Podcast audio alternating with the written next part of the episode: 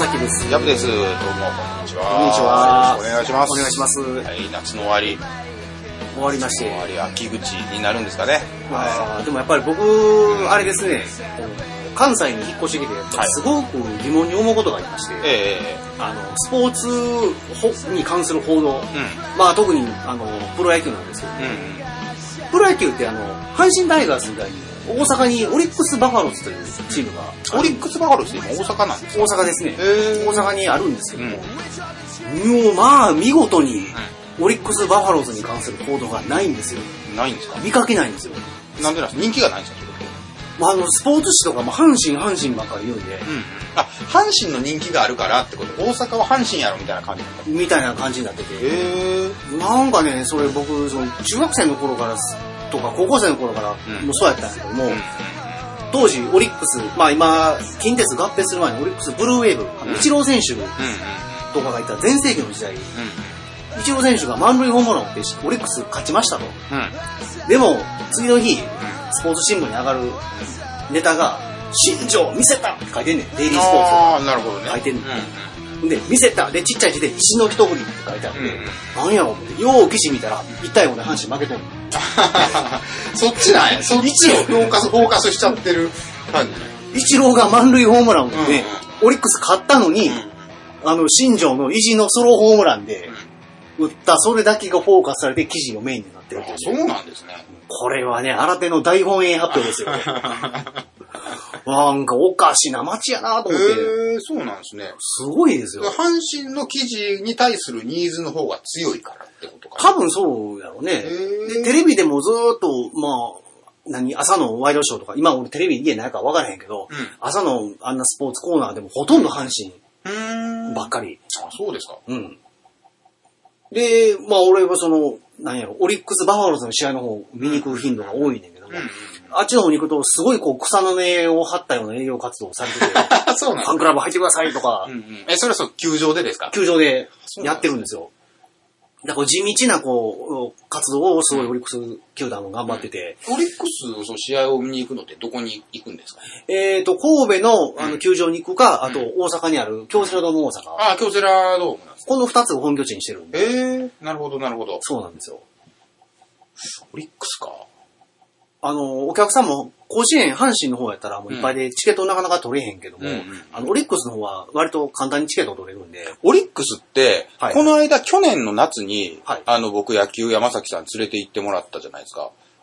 あれどこやったっけな？あれ、あ、はい、アジサイスタジアムだっけ？アジサイスタジアムアジサイスタジアム。あれってオリックスの2軍？オリックスの2軍。あ、そうですよね。うんあそこですか？神戸のところ。神戸のやつは、えっ、とね、場所は神戸市須磨区。あ、スマにあるんです、ね。一軍の方の試合でああ、そうなんですね。そうなるほど、なるほど。まあ、オリックスも今、その、あっちのアジサイスタジアムにあった2軍がもう、はい舞島の、うんスタジアムに移っちゃったんで、あ、そうなんですねあ、じゃあもう完全にあそこはもう本拠地じゃないなくなってしまいました。ね。ああ、なるほどね。そうか、そうか、そうか。意外にね、近いところにでオリックス見れるわっていう結構、僕野球全然詳しくなかないんですけど、はいはいはい。はい、意外に、あ、身近なところに野球があるっていうので、面白い経験をね、去年させてもらったななんて思ってたんですけどね。僕もあの、うんプロ野球の2軍の試合見に行ったあれが初めてやったんで。あ、そうなんですね。楽しかったですね、あれも。あれも飲みすぎましたね。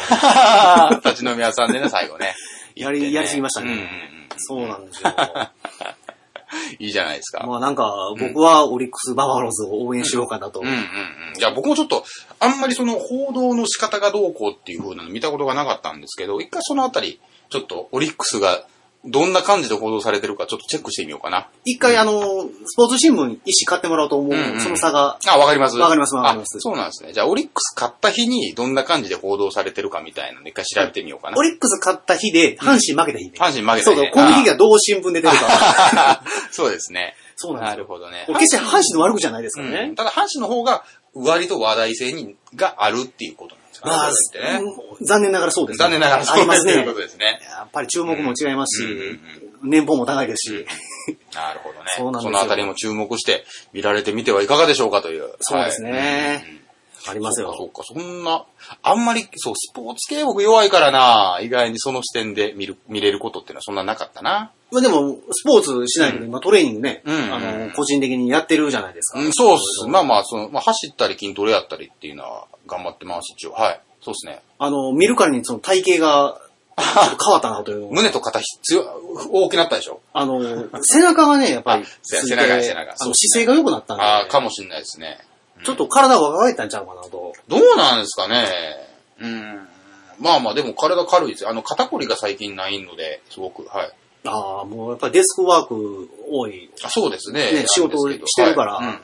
なんか前に、だから山崎さんに、なんか飲みに行った席で背中をちょっとほぐしてもらったことがきっかけでね、はいはいはい。もう完全にもう若返りましたね。もううん、覚醒してしまいました失礼しましたね。ありがとうございました、その説は。あ、いやいや、はもう、僕でよければ。プロじゃないね、ただでよいや、ありがとうございました。もうね、完全に。うん。あれ、翌日俺指痛なってな。だって僕の背中全然バッキバキやったでしょ、あの時って。鉄板みたいやったもん。そうでしょ、うんそうなんですよ。入れん、入れん。びっくりしたわ、あれ。ね、肩甲骨に指入れてもらって、うわ、俺超気持ちいいってなんか叫んどったもんね。そうそうそう何この、何この開放感つってね。ほんで、軽なって弱んようなった、言うて。あそうそうそうそうこから酒ガブガブ飲んでたよ。そう、飲んでたもんで。あの日結構酔っ払ってたけど、肩甲骨剥がしをされてからも、そう、あのーなんていうんですかね、余ってたアルコールがそっちに行ったんかわからへんけど、あれ、なんか、めっちゃ、は、意識がはっきりしてきたっつってね。内臓の力が上がったんかな。どうなんすかね いや、それはないかい。や、それは、ない気もするけど、なんかあの時ね、すがすがしかったっすよね。はい。あそうでしょ。そう。で、さっきちょっと俺の背中見てもらったら、触診してもらったんですけどね。はいはいはいもう完璧に、あれでしょ。もう、あの、完璧にもうストレッチされてたでしょ。もうあの、以前のあの、鉄板のような肩甲骨が。そうでしょ。どこにかなりしい。なやかな、かなりしなやかな肩甲骨いるでしょ、今。いやー今、キャッチボールとかしたら、いい球掘るんちゃうかなと。だって毎日、毎日俺ストレッチしてますもん、最近。やばい。うんすごいね。やる気満々やな。そうそう、背中の筋肉。それ、で、今まで背中の筋肉を意識することっていうのがトレーニングの中でなかなかできなかったんですよ。ええそれこそ背中がね、こう固まって、背中の肩甲骨筋が固まって、コブっぽくなってたりとかっていうのが僕すげえあって。はいはいはい。うん。で、なかなかその、他の人が簡単にできるやろうって、肩甲骨をこう寄せてみたいなことをネットとかで調べたら、大体ね、ジョギングするときとかも、肩甲骨を寄せたらすごいいい感じに動くぜっていうような記事があるんですけど、それが一切できなかったんですよ、僕。ああ、はい最近それがやっとできるようになって、はいはい。今肩甲骨を動かした生活をね、新生活ですよ、僕にとっては。肩甲骨、ななんちゅうの、この肩甲骨と股関節のストレッチっていうのは日常生活の中では絶対できないから、特殊なそういうトレーニングとかうんうんうん動きを加えてやらないと、んあの、もう、一日年取るごとに硬くなっていく部位やから、意識的にね、やっぱやらないと。今後ちょっとまだね、股関節僕まだ全くノータッチなんですよ。はいはい。だから今後ちょっとまた股関節を、やりましょうか。はい、いろいろとご指導いただければと思っております。全然いいですよ。はい。ぜひやります。僕じゃあ僕 今度ジャージーさんで。ああ、ぜひぜひ、はい、よろしくお願いいたします。はい。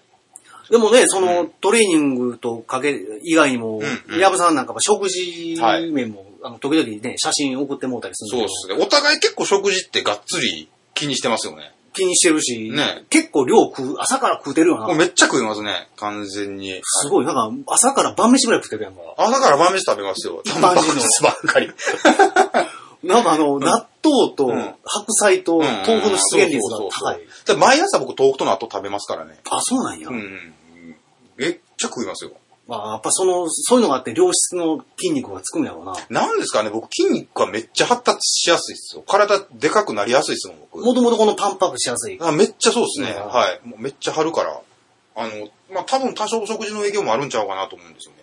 ああ、でも俺なんかやっぱり、あの、骨自体も細いから、んうんトレーニングしてもつきにくいから、プロテイン飲まへんと、効果がやっぱり出にくい。プロテインもね、僕もね、今興味あるんですけど、僕はもうちょっとレベル上がってからにしようかなって思ってます。はい。プロテインもその、何、ビルドアップ用と、うんその、絞る用の、うんうん。何種類か。あ、そうなんですね。うん。プロテインの選び方もよかったら。はい、またぜひ教えてください。あはいはい。股関節とプロテインはまだ僕全く分かってないんで、そのあたりをね、山崎さんに聞ければと思っております。はい。ああ、もう、ヤブズドットコム肉体改造。そうですね、ドットコムがね、徐々に徐々になんか、逆三角形の体になっていく過程を楽しんでもらう感じでね、はい。もう、コンピューター全盛の時代に完全に逆行して、逆行してね、あアナログな体作りをこれからもうね、どんどん寒くなっていって冬に差し掛かる感じなんですけど、インナーが割とピチピチやったら、あ、こいつちょっと、あの、なんか、こいつちょっとい、あのー肉体意識してんなみたいな、み もう、あの、目で見られる、ね、あの、見てもらって結構なんでね、はいい。けるんじゃないかと思います。いけるんじゃないかと、はい。頑張りますね。すごいですよはい、楽しいですね、トレーニングも。うん。楽しいですね。はい。でもやっぱその、何、朝から食ってんのが納豆と、はいえー豆腐と、はい。で、まあ、豆腐やから当然醤油かけてくれますわね。そうですね、醤油も。はい。まあ、塩分気にしてちょっと少なめではありますけど、そうですね、豆腐。あとは、まあ、味噌汁飲んだりとか。そうですね、味噌汁は、えーっとね、僕、えーっとね、野菜スープみたいなのを作るのに隠し味で味噌は入れるぐらいですかね。あがっつりと味噌汁を作ることは最近あんまりないかもしれないけど、はい。あ、そうなんや。僕、白だしが結構思うな。あの、野菜、あの、お吸い物はもう白だしメインで入れますね。あ、そうなんや。はい。白だしと、まあ、その、しまあ、あの、豆腐、えー、味噌汁、あの、み味噌も入れたりしますけど、はい。ええそうですね。なんか割とそういう感じの食生活をしてますね。あ、あと俺、ゆで卵とかもはあはあ結構作って食べてる。ああ、もはいう完全に筋肉飯やな。そうですね。それだけ聞くと筋肉飯っぽいですよね。はい。あとなんか魚も白身食うとか。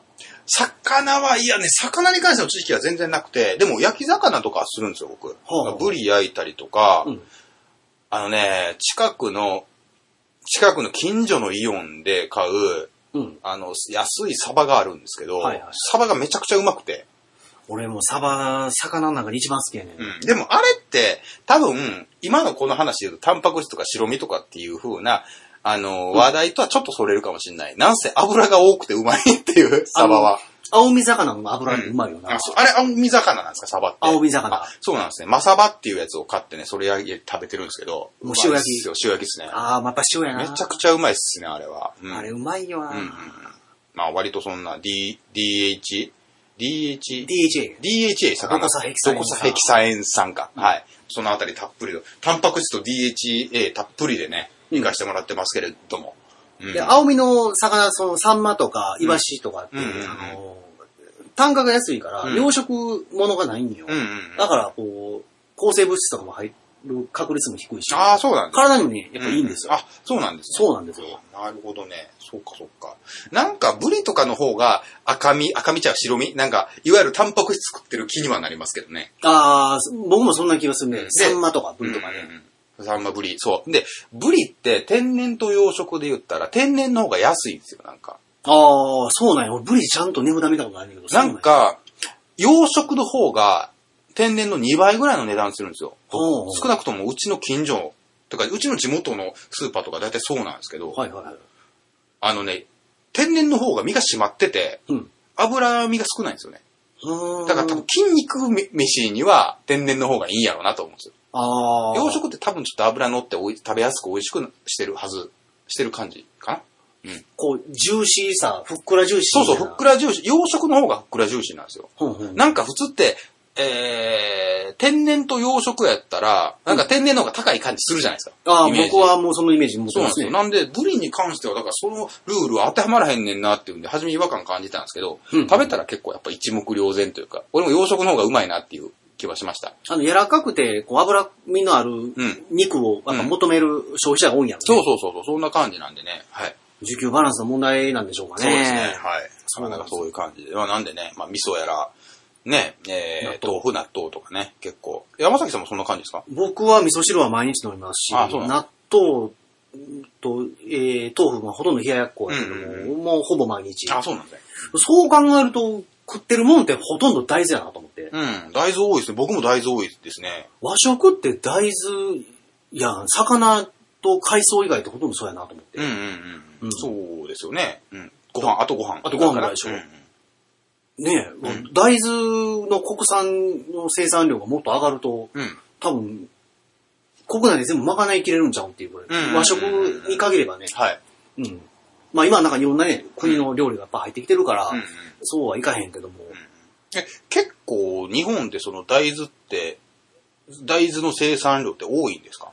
生産量、あの、パーセンテージはっきり分かれねんけど、うん。食料自給率自体が40%ぐらいしかないから、そう、大豆の、大豆のじゃなくて、そう、日本じの食料の食料の。自給率？小麦とか、うん。えっ、と、大豆とか、そうなんですね。うん。じゃあ、全然その大豆も輸入とかしてるんでしょうね、結構輸入してるあの、納豆とか、あこう、裏見ると、うんあの、国産の丸大豆とかあったり、あうんとアメリカ産、カナダ産とか、うんうん。えーそういうのが、いろいろな国から輸入された大豆で作られたものが、ああ、そうなんですね、うん知らんかった、全然。日本で作ってんねやと思ってた。まあでもなんか、この大豆の受給、時給をクリアできれば、多分食料自給率跳ね上がるんで、うんうんうん。だいぶね、あの、国としてもすごく、あの、いい方向に行くような気は、うん僕はしますけどね。うん。うん食料政策って一番、国防で一番大事なところですから、うんちょっと話飛びましたけど、い いや、大事だと思いますよ。や、僕ね、武器作るよりもね、絶対まず食い物や思って。そうですね。なんぼパソコン発達してもね、うんうん飯を食うということから人間は逃れられないから、そうなんですよ。だから僕は自給率上げるために日本酒を飲むんですよ。日本酒を飲むわけですね。なるほど。え、日本酒を飲んだらどうなんですか？日本酒を飲んだら、日本酒を飲んだら飲、んだら、えっと、日本酒は米からできてる。米からできてるね。あの、国産の米を消費、うん。するわけやから、うん。そうかそうかそうか。経済も回してるし、僕は回しますよ。うんそうですね。この1年から1年半で僕100銘柄以上飲みましたから。ああ、それは経済回してますね、だいぶ貢献してるでしょ。え、日本酒高いんですか？日本酒はいろんな、でも、ものによって種類いろいろあって、日本酒、俺さ、その酒蔵、うん。あのー、2017年の8月に訪問させてもらった時に、あの、日本酒に対するイメージとワインに対するイメージの話を、興味、非常に興味深い話を聞いて、うん。へあの、ちょっとごちそうを食べますって、家で食べますとかなった時に、日本酒ならいくら払いますか、うんワインならいくら払いますか、うんっていう質問に対してうんアンケート取って、日本酒に、えー対する価格のイメージが1000円から1500円。えー一方ワインは2000円から3000円っていう、あ、ワインの方が高いイメージがある。払ってもいいっていう。払ってもいい。日本酒で2000円は払いたくないっていうなんかのがあって、ああ、そうなんですね。俺感覚的に、あの、日本酒の方が同じも値段でも高いって印象持ってんちゃうかなっていうのを思っとって、それがその、蔵人さんとか営業の方の話聞いて、うんうん。あ、感覚がちゃんとデータで証明されたと思って。うーん、なるほど。日本酒がまだちょっと普及に二の足踏んでるのもそこはあるんかなと。単純にワインの方が人気あるってことなのかな、それって。それもあるし、あの、イメージ戦略で買ってんちゃうかな。ああ、まあそうでしょうね。そこは絶対あると思う、あると思うんワインってなんか高級志向なイメージめちゃくちゃ高いですもんね。高いですうんうんね。うん。うん。そうなんですだからその、焼肉屋さんとかでもその地酒出すところもあったりとかして、うんうんで、あの、結構料理にすごく合うというか、日本酒ってやっぱ旨味成分なんで、うんうん肉とは意外にあったりとか、うん。あの、まあ、中田秀俊さんなんかがうん日本酒を今、かお仕事、活動をされてて、うん。あの、なんかね、何やったかな、ビジネス雑誌かなんかで、あの、じあのコメントで、ワインは料理の味を切るものだ。えー日本酒は、えー料理の味を増幅させるものだ。うん。でもその通りやなと思って、うんうんこう、まあ、僕なんかは、あの、5のワイン、10の日本酒っていうふうに表現してんねんけども、うんうんうんワインってこう、ワインガッと来てうん、こう、肉って来て、こう、うん戦い合ってうん、こう、料理全体を楽しくする、うん。テーブルを楽しくするイメージがあんねんけどうん、うん。日本酒っていうのは、この建築物もそうやねんけどうん、こう、全、一個一個、個々を邪魔せずに、ううまくこう、融合していくっていうか、ええそうなんですか？イメージが、ええ僕100銘柄以上飲みましたから、ワインも結構飲んでます山崎さんワインを飲んでますね。飲んでます？飲んでますね。あ両方飲まへんからな、ちょっと感覚がな、わかんないんだよな。そうなんですね。この、お互いガンガンとこう、うん。両立して立うんうんつのか、うん。あの、こううまく融合するかっていう。うん。なんかなんていうかな、あの、武道とかにしても、日本って武道って言うけど、うん。西洋のも例えばボクシングとかにしても、うん。格闘技っていう表現をする。うんうん。こう力を戦わせるのと、ん。柔道みたいにこう力をうまく相手の力を使ってうん。倒すっていう、こういう違いも、あの、酒に限らず、ん料理全般でもそういうのあるのかなと。うーん。うん、そんな気はなんとなくするんですけどね。今回では酒蔵に行って、その、いわゆる調和っていうものについて興味が出てきた。出てきましたね。うん。やっぱり5と10であるとか、あーなんていうかな、もっとわかりやすいとこだったら、ワインは男性的、えー日本酒は女性的まあっていう感覚。の感覚な気がしますね。僕それで言うとね、僕も全然日本酒っていうのもあんまり自分ではアンテナも張ってないし、はいそこまで飲む機会もないんですけど、ええたまたま友達の家で日本酒に凝ってる友達がいるんですよ。はいはい。で、その日本酒に凝ってる友達がいて、その人が家でつけてたテレビがその Amazon プライムのオンデマンドのコンテンツで、はいはい。そのワインの酒蔵を探求しますみたいな。誰が司会しとった誰が言ってたやつがちょっとあんまし記憶にもないんですけど、うんその時にも、なんかその酒蔵の人の話を聞いてて、ええで、このワインはこれを食べるのに合うっていう説明を絶対してたんですよ。ほうほう何々と合うっていう風なかワイン。ね。で、あ、そう、やっぱそういう感じなんやっていう。うん。要は、あの、ご飯と一緒に食べたりとか、飲んだりとかっていう風なので、これには合うっていう風な、そういう見方をするもんなんやなっていうのはそこでちょっと学びましたね。ああ、ん日本酒のイメージ自体が悪かったのって、やっぱりこの高度成長期に、あの、サラリーマンとかがガード下で飲むような、うん。あの、1000円払ったら、せんべろっていう言葉あったみたいに、うんうんうんうん1000円でちょっとした当てと、うん。あの、安い日本酒でうん。酔っ払うためのようなもので、うん。日本酒は、その時は一一時期普及したけども、その弊害でイメージをすごい下げた。だって安くで飲めるイメージがついたっていうこと安くで飲めるイメージ。あ高級志向のブランディングとは逆の方向に行ったってこと逆の方向に行ってしまって。あとはまあ僕らやったら学生時代とかも居酒屋で飲んだら、熱燗とか頼んだら、ちょっとこぼしたら手べったべたになるよううんな、うん。何が入ったのか分からへんような、ああいうのの印象がずっと僕30歳ぐらいまで一切抜けなかったんで、日本酒をもうほとんど飲まなかった。飲まなかったんですよ。でもそれが、こう、なんていうかな、いろんな地酒っていうものがあって、うん。で値段も幅広く、もうそれこそもう800円、900円からある美味しい地酒もあるし、高いものだったらもうね、上見たら綺麗ないですけども、うん。あのいろんなこの料理に合わせるとか、その、やっぱり地魚地酒という言葉に、合わせて、えー楽しむっていうようなことをうん。が、やっぱり日本酒にも可能性、ワインはそのイメージがあったけども、日本酒もその可能性があるなぁと感じるようになって、素敵ですね。よかったですね、やっぱりうん。いろいろ飲んだ回はあったなと。でもその、あの混ぜ物、今出た混ぜ物の感覚っていうのが結構重要で、はい。例えば、あのね、えっと、生ビールとかって、安いとこで生ビール頼んだら、はい。結構変な味がするっていうか、混ぜ物多いところとかっていう風なのも分かる人って分かるらしいじゃないですか。あの、いわゆる発泡酒系にあるようなスピリットが混じってるとかって、いう感じなんですかね。スピリットってその混ぜ物なんですか？アルコール部分なのかな。ああ、そうなんですね。っていうところとかで、要はその、初めてのんところでは、あの、生ビールを飲まずに瓶ビールでとりあえず飲むのが安心やっていううん人って少なからずいるじゃないですか。ああ、そうですね。ああいう人たちって多分その安いとこで生ビールを飲んだらそこの、あ、これ安いなっていうのが分かるから楽しく飲めないからっていうようなことやと思うんですけど、はいはい。そこの感覚って培うとね、すごい多分楽しめるんやろうなっていう気がするんですよ。ほんまに好きな人ってやっぱ瓶飲まあるんで、うんうんうんうん好きな人ね。で、そのぐらいの下の、あの、味に対するアンテナを張っていたら、はい多分その日本酒とかも、この日本酒が美味しいっていう風な話に花を咲かせることができるんやろうなっていう気がするね。ああ、そうだと思いますね。ね。僕多分そこの前の段階やから、まだちょっとピンときてない部分かなと思ってて、はいだから日本酒っていう風なのはすごくまだ飲みにくいって印象がすごいあるんですよ。多分これって今までにいろんな、まあ、安い日本酒も飲んでるし、高い日本酒も飲んでるけど、どれが正解かっていうとこまで感覚は培われてないからなんですね。ああ、でしょうね。そうなんですよね。なんで、ね、僕最近家でコーヒーを毎日毎日入れてるんですけど最近僕が入れるコーヒーめちゃくちゃうまくなってきたんですよ。それは何？腕がめっちゃ上がってきて。だと思うんですよね。だから豆をひいて、まあ、いい状態の豆を買うし、あ要はその場で焙煎じゃないか、焙煎したての豆も買うし、うんそこで、あの、古くなる前にもひひいて使い切る量を毎回買って、はいなくなったら新鮮なやつもう一回買い直すみたいな感じで、うん。なんか毎週僕 200g ずつぐらい豆買ってるんですよ。コーヒー豆買ってま毎週200。毎週200。あ、結構買ってんな。結構買ってるっすね。で、あ、毎週は言い過ぎたな。でも1週間、2週間に1回か1週間に1回ぐらいの、まあどっちかのペースですね。うんまあ、ぐらいで、まあ、200グラム買って、それをガリガリガリガリ、毎朝、毎朝毎、家で、あの、作業をしてると結構僕コーヒー入れるんですよね。なんですけど、一回それで自分が入れるコーヒーが美味しくなってから、はいはい。よその、例えばドリンクバーで入れるコーヒーやったりとか。よそでのあの、コンビニのドリップのやつとかもちょっとなんか、あのー雑味が多いものとかは気になるようになってきちゃったんですよ。はあ。機械で入れるものとかは、あ、これはあれやなって思って自分が入れたやつの方が美味しいなみたいな、まあ、それこそ手前味噌。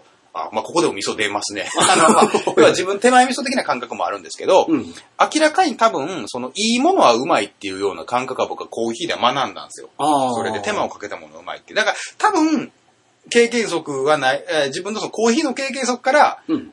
日本酒もそうじゃないかと。ああ、うんでも今のそのコーヒーの話聞いとったら、あの、エッセンスは全く一緒やわ。うん。だと思いますね。で、あの、変な入れ方をしたら雑味が混ざっちゃうから、その雑味ができるだけ入らへんようにとか、うん。あの、結局できるだけシンプルに抽出できれば、美味しいものが、美味しいものが飲めるっていう感覚なんですよ、コーヒーに関しては。ああ。多分、その、あの、お酒と作りにも、もうそういう感覚っていう風な、てかお酒作りっていうか、お酒の味やにアンテナ張ってもそんな感じの感覚で見れるんじゃないかなと、今聞きながらああ、そう思いましたね。ありますね。はい。うんうんうん。例えばそう、コーヒーやったら何あの、普通やったら家で入れても、うん。豆、俺なんかそんなに、引いてきた豆がパッキングされたやつで使うから、もう、ただフィルターに入れてはい、お湯沸かして入れるだけなんで、例えばその、夜間の、うんなんていうかな、お湯を注ぐところ細くなってるやつやんか。あ、ありますあります。あれも多分なんか意味があるからああなってるんああ、そうだとと思いますね。そういうお湯の温度であるとか、はいお湯の落ちるスピードとか、そうそうそう。あとはフィルターと、何、ま、フィルターちゃうわ、豆とう、んその、お湯の出るところの距離とか、そんなんで多分雑味がどう出るかっていうのは、もしかしたら、わからん、俺の今聞いた感じだけど、はいうん味変わってくるのかなって。だと思います。なんか、あの、コーヒーに関して自分の経験やと、はいはい。あの、沸騰したての熱いお湯やったら結構雑味出ちゃうんですよね。ああ、そうなんや。だからなんかコーヒー入れる人ってなんかマグカップとかコーヒーカップに一回お湯を入れて、ちょっと戻して、うん。で、コーヒーカップも温めるし、お湯自体の温度も下げて、そこから、うん。あの、お湯を落とす、コーヒー、あ引いた豆にお湯を落とすっていうことをしはるんですよね。あ、え、カップにまずカップ温めるやんか。で、うんそのお湯をもう一回夜間に戻して、そうそうそう。あの、夜間で沸騰するでしょうん。まあ、僕はそのさっき言ったあの、先っぽが細くなってるやつを使ってるんですけど、ああケトルみたいなやつのい一杯分、一杯分しか入らへんようなやつね。はあマグカップ一杯分しか入らへんようなやつで、沸騰するでしょ、うん沸騰したらまずそのマグカップに、僕はあの、だいたい200グラムかな、うん。?1 回に、あ、230グラム抽出するんですよ、あの、コーヒーを。コーヒーを。230グラム入れるんですけど、それを、なんていうんですかね。あの、沸騰したてのやつを一回マグカップに入れるでしょ？はい。じゃあマグカップ温まる。うん。マグカップ温まる。そんでマグカップに入れたことによって、お湯の温度はちょっと下がる。はい。で、その下がったやつをもう一回戻すんですよね。その、あの、何？えー、夜間じゃないか、夜間その、あの、あれ、なんていうのその、機器の名前。わかんないです。夜間でいいや。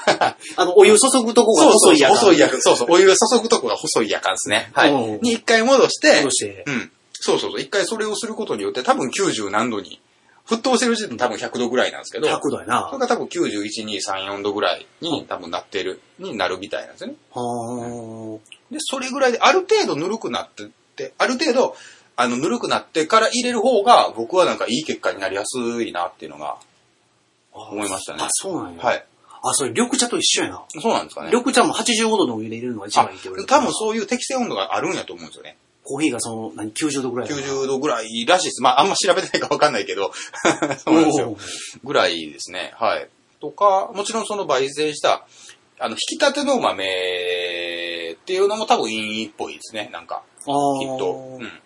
なんか、うん、そういうのがあるみたいですよ。あの、引いた豆って、要は表面と空気が触れるから、うん。引いた状態で置いてたら酸化しやすいんですって。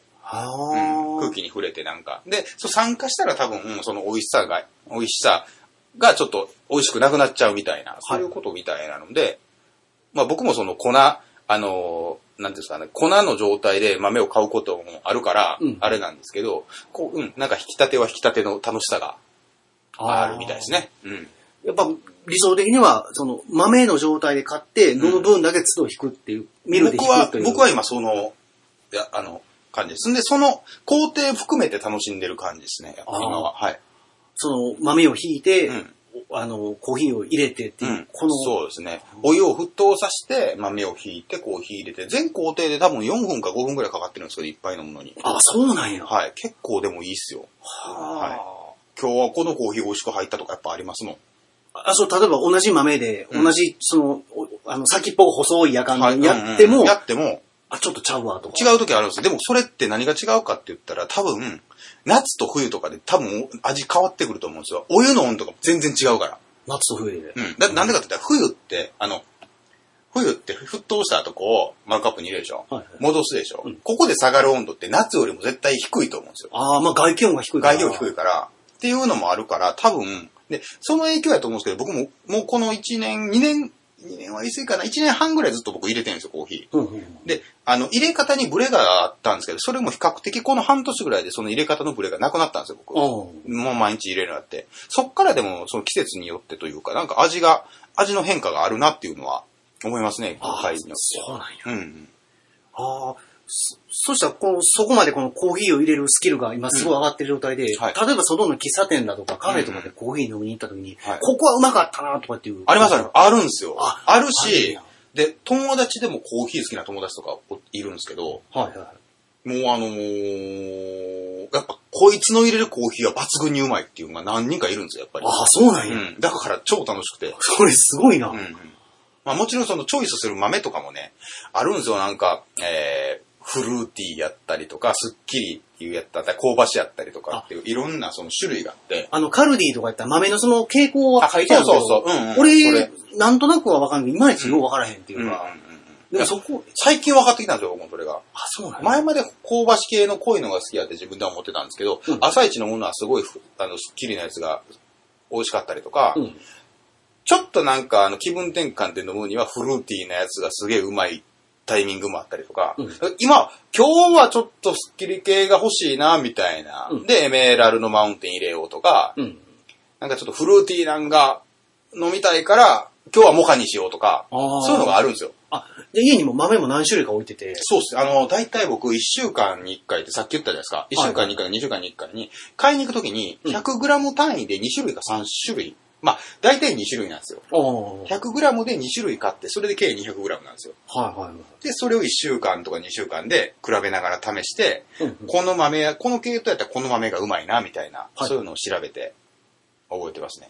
100g 単位で買えるんや。は大体 100g 単位で値段ってついてる僕が行く焙煎屋さんはそうですね。あ、はい俺200、な値段 100g 表示やけど、ん 200g 単位で買おうかなと思ってたけど、多分そういうお店もあるかも。だって 100g って結構少ないからね。少ないよね。うんうん。普通、パックで、1パックで、なんていうの、豆買うたら大体 200g やから。あ、そうなんですね。うん。そうですよね。なんか 200g とか 400g、イオンとかで売ってる豆とかそうなんですけどね。400って多いな。400多いですよ。でも結構持つから、うん。僕結構コーヒーが好きでね、その焙煎屋さんの休みのタイミングに合わせて、はいはい。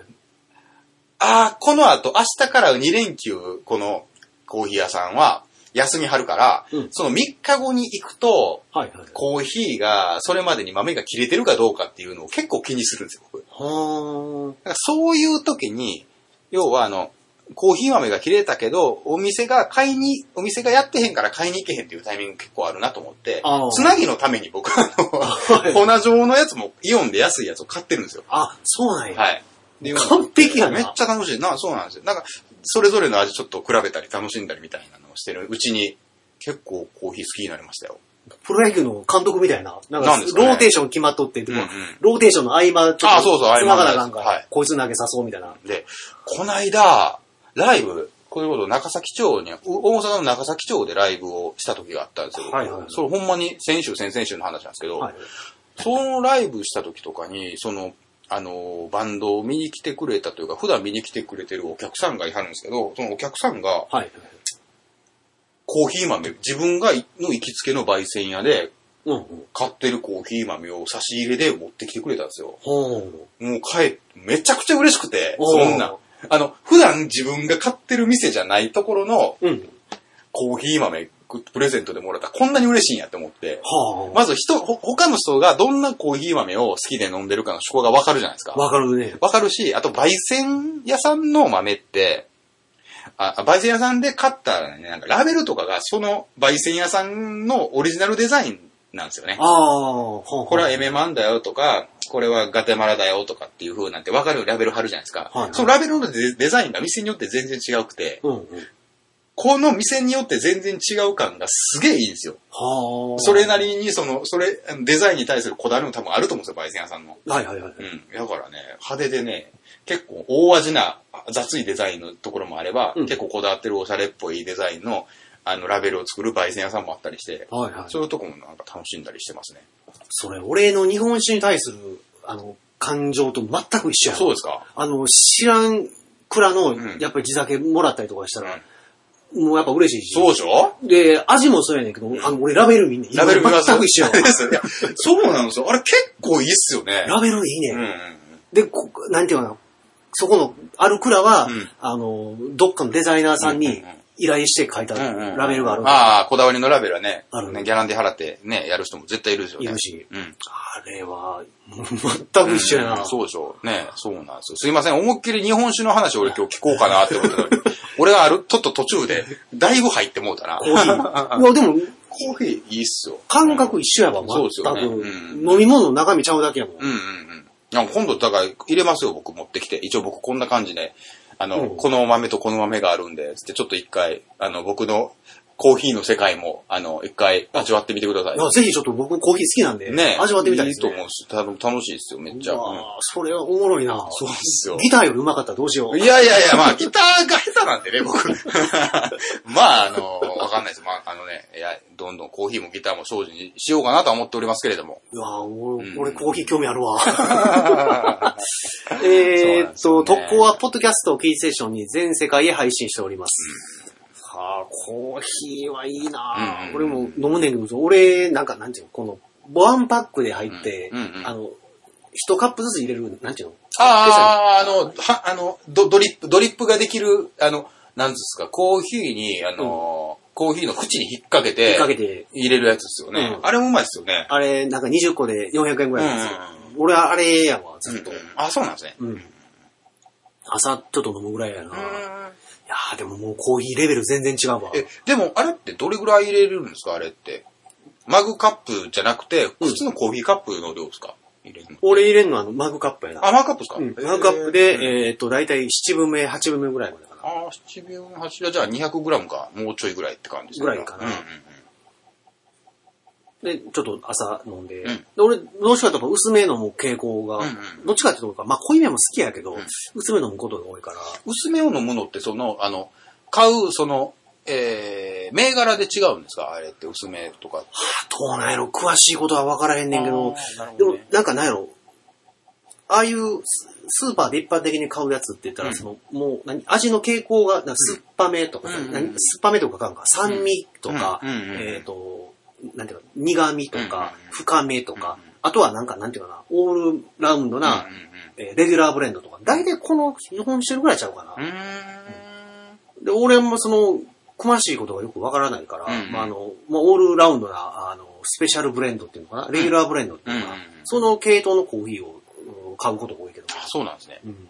いいですね。結構じゃあ山崎さんも、ま、ま、朝飲んでって感じですか？朝は飲むね、コーヒーと、あとはでも飲み物ほとんど水が多いから、うんうんうん。でも朝はやっぱコーヒー飲みたいね。あの朝起きたいう感じが、お湯落とすと、うんなんかそんな気がするから、そうなんですね。朝の目覚めに。いいですね。まずちょっとコーヒーもね、コーヒーも日本酒もね、ちょっとどんどんアンテナを張っていこうかなね、行こうかなと。はい。なんかそんな発信ができたら、はい、そうですね。コーヒーと日本酒の番組やって。そうそう、僕もちょっと日本酒を勉強しようかなと。日本酒、そういいの飲んだらそう、あの話戻しますけど、はいはい。要は、その、いらんもんが入ってへんやつって多分ううま、うまいししんどくないっていうことに関してやっぱりわかるわっておっ感じ。しゃる通りですね。そうなんですね。で、あの、選び方の基本、っていうか、あの、まあ、ざっくり分けてんねんけど、うんうん悪酔いしやすい人で、うんえーまずちょっと、なんていうか、苦味がちょっと苦手やっていう、雑味が苦手っていう人は、うんあの、まずこうラベル見てもうたら、うんあの、こう、中に入ってる成分みたいなのが書かれてて、うん。米、米麹ってあって、うんうんうん。で、そこに、あの、純米酒系じゃないやつは、うん。醸造アルコールっていう、うん。まあ、いわゆる混ぜ物ですわ。あ、醸造アルコールって書いてたら、それは危険、危険というか、あの、苦手な人は苦手だよってことですか？醸造が入ったのがに苦手な体質の人とかもいるから、そういう人はやっぱなるほどね。割り酔いしやすいとかっていう。うんうんうん。僕は大丈夫やけども、で、そうじゃないやつやったらまず純米系、米と米麹だけでできてるうんうん。お酒があって、そっちから言ってもらうとうんいいかなと。なるほど。うん。純米って書いてたりするのか？あラベルに書いてラベる純米ルに書いて。るうん純米、特別純米、純米吟醸。うんで、製法ちょっと高くなると純米大吟醸とか。うんうん。なるとこう雑味がどんどん減ってきてクリアになってくる。あ、そうなんですね。うん。でも雑味が好きな人とか、料理でちょっと濃いめの、例えば、あの、焼肉とか、うんステーキで日本酒を合わせる場合やったら、うん大吟醸よりは、うんもうちょっとこう料理に絡みついてきてくれるような、うんえー純米吟醸とかの方が、あ合うかなと僕は思いますけどね。うんなるほどね。うんそうなんですよ。コーヒーでも多分あるんじゃないかな。その、何ちゃんとした飯を食う、うんトーストとか、うんハムエッグとか食べるときと、ケーキで合わせるときと、うん多分味の傾向って、日本酒も料理によってか変えた方がいいものによって違いますよ。あの、ああ、そうなんや。そう違います。香ばし系とか、僕もそれ、これは、あの、これ食べるんやったら、このコーヒー選ぶってのは、やるようやるようになったもん、そういや。そう、俺と全く一緒やんか。俺の日本酒と。で俺、あの、日本酒の話で言うと、はいちょっとね、前々から思ってたんが、うん。日本酒とかでこう、ね、出る感想とかで、うん。あ、この日本酒、フルーティーですねとかって言わないですか？ああ、言います言います。いいですよね。言います言いますフルーティーや、例えば、えーっと、何なんですかね。えーっと、な、何っぽいとかってあるのかな水みたいとかって言います？ああ、あの、水っぽい。い。水っぽいっていうのもあるし、うん。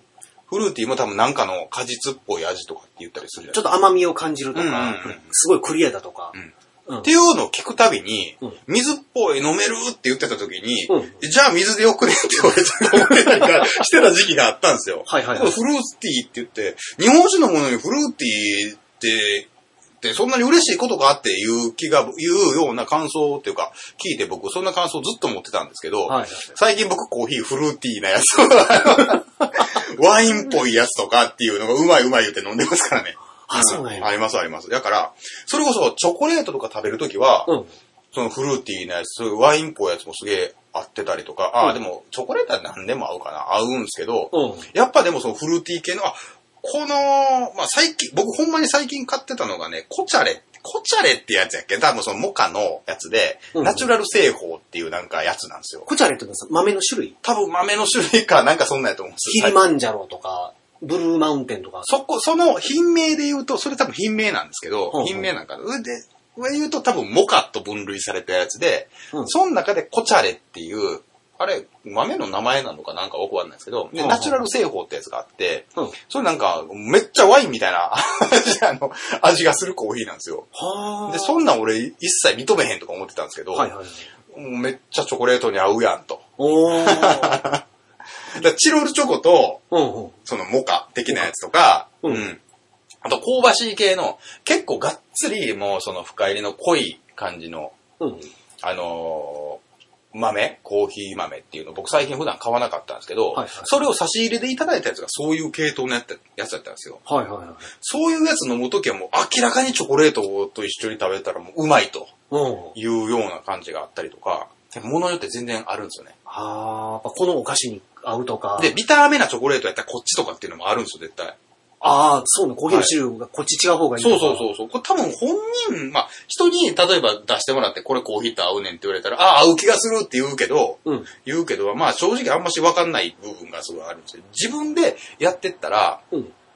あのーああ、もうこれはこっちの方が合うとかっていう、そのそれぞれの好みっていうの結構はっきり自分で認識できるようになるんですよね。あそうなんや。はい。